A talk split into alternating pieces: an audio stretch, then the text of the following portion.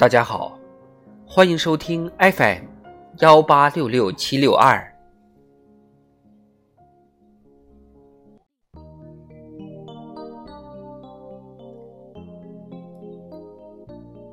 瓦尔登湖》经济学十二。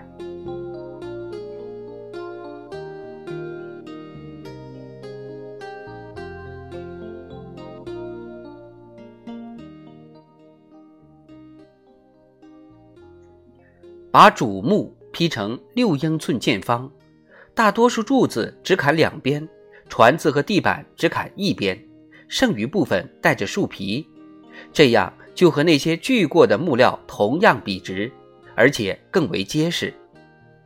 这时，我又另借了一些工具，在每块木料上都细心地凿出了笋眼，或者在头部削出笋头。我在林间度过的白日并不长，但常带上面包和黄油做午餐。中午时分，坐在砍下的绿色松枝间，一边吃着午餐，一边读着包着午餐的报纸。由于我的手上覆盖了厚厚的油脂，面包上也带上了松枝的香味。虽然砍过几株松树，但在我完工前。松树已经成了我的伙伴，而不是敌人，因为我对它更为熟稔了。时而会有林中漫步者被斧头的声音吸引，于是我们便会踩在砍下的碎木屑上，愉快地闲聊几句。我没有急于赶工，只是尽力去做。到了四月中旬，终于做好了房子的框架，就等着立起来了。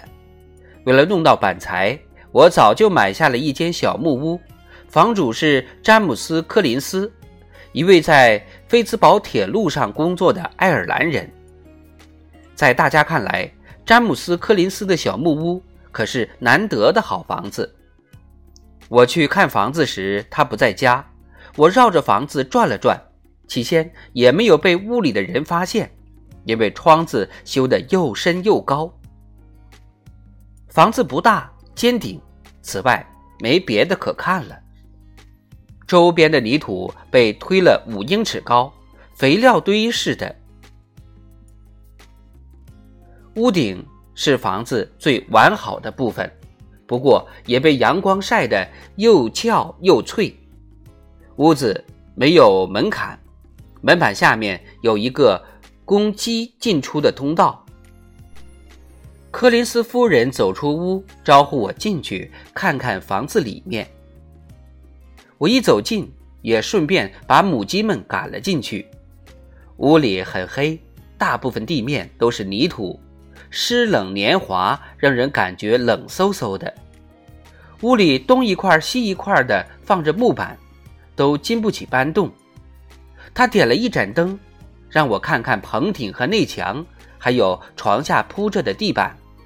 提醒我别踩进地窖里，而那地窖不过就是两英尺的土坑而已。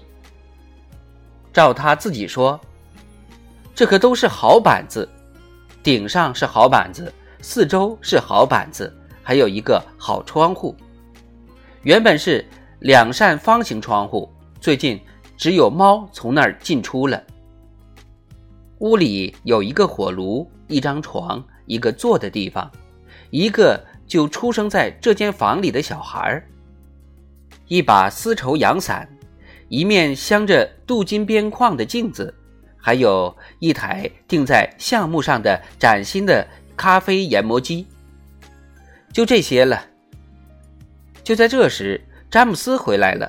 我很快谈妥了价格，我当晚需付四美元二十五美分。